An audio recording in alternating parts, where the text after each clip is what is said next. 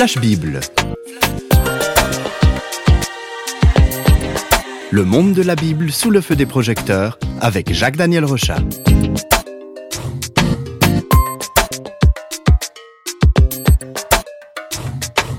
Avec ces émissions Flash Bible, on découvre l'impressionnante diversité de la Bible. On trouve des récits historiques, des révélations, des lois divines, des chansons, des lettres, de la poésie, des oracles prophétiques. Alors Jacques Daniel, aujourd'hui on ouvre le livre des Proverbes. Qu'est-ce qui nous réserve ce livre? Alors nos émissions sont enregistrées euh, ici en Suisse et ce pays est connu dans le monde entier pour ses couteaux de poche qui disposent d'outils multifonctions. Par exemple des ciseaux, tournevis, ouvre-boîtes, etc. Le record du couteau suisse est un couteau avec 87 outils différents. Et cette polyvalence se retrouve aussi dans les 31 chapitres du livre des Proverbes. Ils contiennent des centaines de paroles qui peuvent nous aider à affronter les situations de la vie. Alors on est évidemment bien curieux de découvrir les nombreux outils de ce livre biblique. Mais comme euh, on le sait, ce ne sont pas les Suisses qui ont écrit les proverbes, alors qui a rédigé cet ouvrage? Alors la plupart des conseils que contient ce livre sont des sentences composées par le roi Salomon il y a environ 3000 ans cet homme était très renommé pour sa grande sagesse et aussi sa grande créativité. Il a composé plus de 3000 proverbes.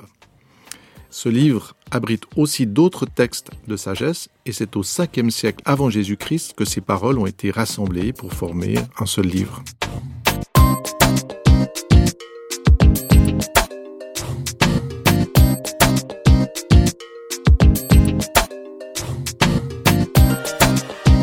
Alors un livre qui recueille le concentré des meilleurs conseils, ça nous intéresse. On va goûter à cet élixir de sagesse. Comment est-ce qu'il commence ce livre? Alors dans le premier chapitre, c'est Salomon qui commence par souligner que la base de la sagesse, c'est de reconnaître nos limites. C'est intéressant. La vraie sagesse ne se construit pas euh, sur l'orgueil, l'arrogance ou l'audace personnelle, mais elle commence dans l'écoute et l'humilité et le verset 7 de ce premier chapitre en est la clé, on peut l'écouter. La crainte de l'Éternel est le commencement de la science, les insensés méprisent la sagesse et l'instruction. Donc la crainte de Dieu, c'est pas la peur, hein, mais c'est une attitude d'humilité. Oui, c'est étonnant, hein, peut-être aujourd'hui où on, penserait que justement que c'est un peu stupide de, de, croire en Dieu et puis que c'est infantile. Non, pour Salomon, c'est exactement l'inverse. Et puis finalement, c'est très logique parce que L'homme, qu'est-ce que nous sommes? L'homme est, si ignorant de ce qui l'entoure. Mais par contre, le Créateur, qui a construit l'univers, qui, a aussi inventé la vie avec toutes ses formes, sa diversité, toute, toute la sagesse qui est dans ce monde, elle est connue du Créateur. Alors, la sagesse n'est pas simplement un savoir intellectuel sur ce qui nous entoure, mais pour Salomon, c'est ce lien vital avec l'Esprit de Dieu, c'est-à-dire cette connexion avec les connaissances de Dieu. C'est pourquoi dans le premier chapitre des Proverbes, la sagesse va nous être présentée comme une femme qui crie dans le monde.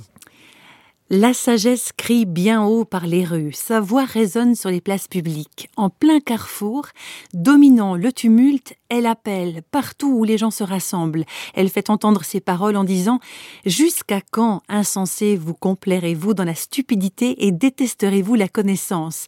Écoutez mon avertissement, cédez à mes arguments, et je ferai jaillir sur vous les sources de mon esprit. Alors Jacques Daniel, pourquoi elle crie la sagesse? Est-ce que ce serait qu'on est un peu dur d'oreille par hasard? Alors oui, effectivement, si la sagesse doit crier, c'est parce qu'il y a un problème. C'est parce qu'il y a beaucoup de bruit, beaucoup de distractions, de mensonges, d'orgueil. Euh, chacune de ces séductions entraîne des, malheurs, de la souffrance et du gâchis. Et je trouve que c'est vraiment euh, bien à propos parce que quand on regarde autour de nous, combien de pauvreté, d'oppression stupide, de drames relationnels ou accidentels, causés par l'ignorance, la bêtise. Des fois, euh, moi, ça m'impressionne de me dire, mais, mais il aurait suffi de si peu pour qu'il n'y ait pas ce drame. Alors, comme le souligne ce proverbe, le gain de la sagesse est quelque chose d'immense et qu'on doit vraiment rechercher. On peut l'écouter dans le chapitre 4. Heureux l'homme qui a trouvé la sagesse et l'homme qui possède l'intelligence, car le gain qu'elle procure est préférable à celui de l'argent, et le profit qu'on en tire vaut mieux que l'or. Donc c'est plus précieux qu'un compte en banque euh, bien rempli, si je comprends bien. Exactement. Alors euh, si vous prenez euh, votre Bible avec le livre des Proverbes, vous aurez quelque chose qui n'a pas de prix. Parce que ces proverbes sont comme des panneaux de circulation qui nous indiquent les dangers de la route. Hein, quand vous êtes avec un véhicule, il y a un panneau qui est là. Peut-être un virage dangereux, c'est indiqué. Ça veut dire que quelqu'un a déjà passé là. Il y a peut-être déjà eu des accidents.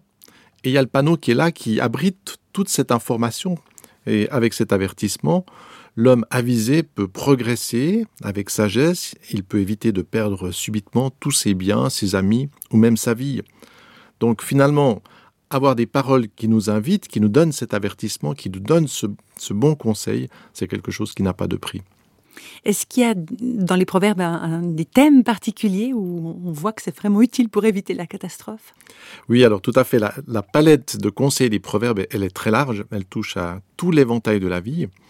Alors on n'a bien sûr pas le temps de, lire tous ces proverbes, mais nous allons écouter quelques exemples que j'ai préparés en commençant par des proverbes qui parlent de l'importance de la justice dans la société. Alors on peut les écouter.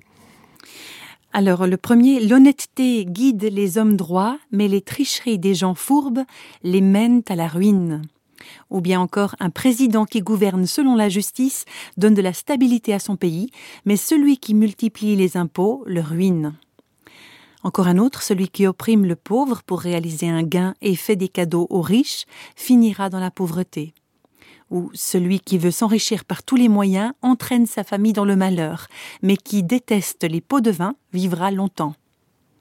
Et encore un dernier, le méchant est terrassé par sa propre perversité, mais le juste reste plein de confiance jusque dans la mort. Voilà, c'est des petits, petits aperçus sur un thème euh, quand même très important pour la société, pour ceux qui dirigent, pour ceux qui ont des positions importantes. Et un autre thème que l'on va aussi trouver dans les proverbes concerne la question du travail et des richesses. Comment devenir riche? Comment devenir prospère? Je suis sûr que c'est une question qui intéresse beaucoup d'auditeurs. Alors voilà quelques-uns de ces proverbes. Ceux qui travaillent dur s'assurent la direction des affaires, mais les paresseux resteront tributaires des autres.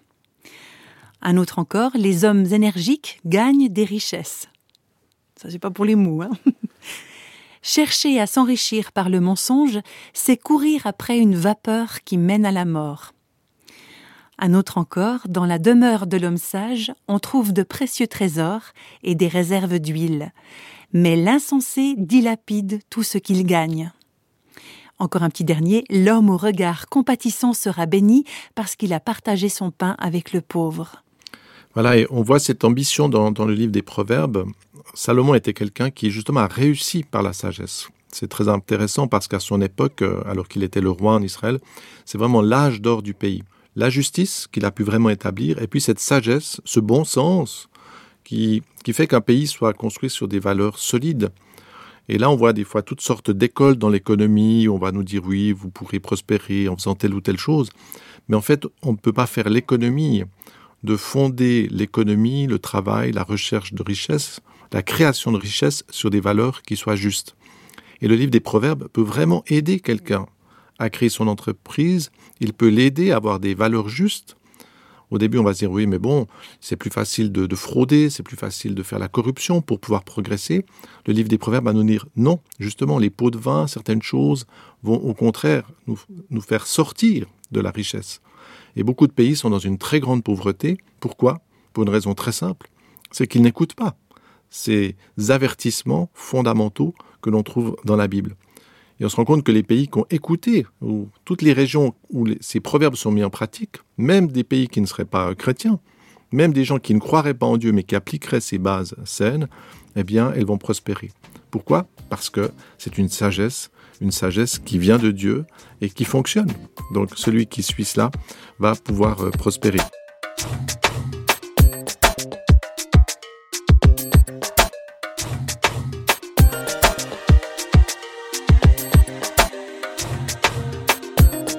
Finir, je vous propose un thème un petit peu plus excitant. Peut-être que la question du travail, des richesses, de la société est peut-être moins euh, personnelle, mais le livre des Proverbes contient beaucoup de conseils euh, pour bien gérer ses désirs amoureux et aussi pour bien choisir euh, son conjoint, son partenaire, bien choisir sa femme ou bien choisir son mari. Alors on peut écouter quelques-uns de ces conseils. Alors par exemple au chapitre 6, ne convoite pas la femme corrompue à cause de sa beauté, ne te laisse pas séduire par ses œillades, car à cause d'une femme débauchée, on peut être réduit à un morceau de pain, et la femme adultère peut te coûter ton âme précieuse. Un autre proverbe encore, une belle femme sans intelligence est comme un anneau en or dans le groin d'un cochon. Mais joli celui-là. Mieux vaut habiter une pauvre mansarde que de partager une belle maison avec une femme acariâtre. Une femme vertueuse a bien plus de valeur que les perles. Le cœur de son mari a confiance en elle. Alors voilà, moi j'aime bien en fait cette, euh, cette vérité qui est là. Et puis effectivement, ce conseille aussi aux hommes et aussi aux femmes, mais aux hommes que c'est vrai, hein, on peut avoir une femme ravissante, séduisante, qui nous invite, ou on peut être émoustillé et se dire oui, alors allons avec cette femme. Et puis effectivement, en, suivant ce chemin, on peut tout perdre. À ce thème, on pourrait ajouter encore tout le contenu du dernier chapitre, donc un chapitre complet, c'est le chapitre 31, qui va se consacrer à décrire la femme idéale. Et les Juifs récitent très fréquemment, chaque semaine, ce, chapitre euh, en honneur de, de leur femme, et c'est assez magnifique. Alors, on arrive déjà au 31e chapitre. On a exploré qu'un petit aperçu de ces trésors que contient ce livre. Le meilleur moyen pour nos auditeurs, eh bien, ça serait bien sûr de méditer, de prendre ces proverbes régulièrement, d'en lire un ou deux par jour et essayer d'en saisir la sagesse.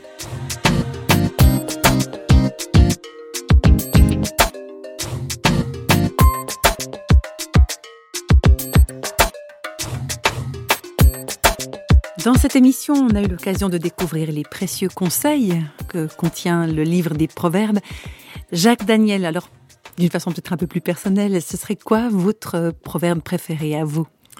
Alors bon, c'est une question difficile parce mhm. que je dois beaucoup au livre des Proverbes que j'ai commencé à lire euh, quand je n'étais qu'un enfant. Et je crois que les conseils qu'ils contiennent m'ont évité bien des malheurs. Ils m'ont aussi permis de construire ma vie sur des bases solides. J'ai aussi une petite entreprise, euh, la famille, les amis, les relations, la société. En fait, c'est un livre qui touche à tellement d'aspects. Alors si je devais choisir un proverbe, je prendrais, parmi d'autres que j'aime beaucoup, peut-être celui du chapitre 4, verset 23. On peut l'écouter. Celui qui dit ⁇ Garde ton cœur plus que toute autre chose, car de lui viennent les sources de la vie. ⁇ Alors j'aime bien ce proverbe parce que il résume bien l'enjeu fondamental de notre vie. Et il nous indique que le centre de gravité, c'est en nous. Beaucoup de gens se plaignent de leur environnement et disent on est pauvre à cause de... toujours la faute, elle est à l'extérieur, alors que ce proverbe nous invite à garder ce qui est à l'intérieur de nous-mêmes. C'est pas de garder trop précieusement l'argent, nos richesses, mais surtout de garder la richesse la plus profonde qui est en nous, parce qu'avec notre cœur, là, tout au fond de nous, c'est là que Dieu peut nous instruire, c'est là que se situe la richesse d'une personne. Et ce contact intime et profond qu'on peut avoir avec Dieu, euh, c'est la source vivifiante de notre vie. C'est cette connexion dont on a parlé au début qui me permet d'être en lien avec cette sagesse, qui va me permettre, dans une situation inattendue, peut-être exceptionnelle, de, de trouver le bon chemin. Alors, les proverbes sont comme des gardiens, on l'a vu, des panneaux, des indicateurs, des avertissements, qui nous aident à garder et à développer ce trésor essentiel qu'est dans notre vie. Alors je dis à tous nos auditeurs, écoutez les proverbes, soyez des gens qui gardez votre cœur, la richesse de votre cœur.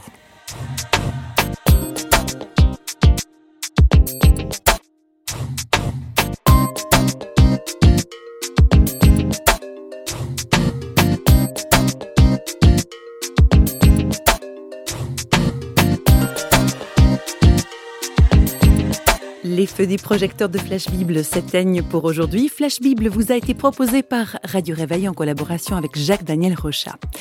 Si vous voulez nous contacter par courrier postal, vous écrivez à Radio Réveil, boîte postale numéro 1, 25 301, Pontarlier, CEDEX, France. Et vous pouvez également nous contacter au travers du site www.parole.ch et nous rejoindre sur Facebook. Au revoir et à bientôt.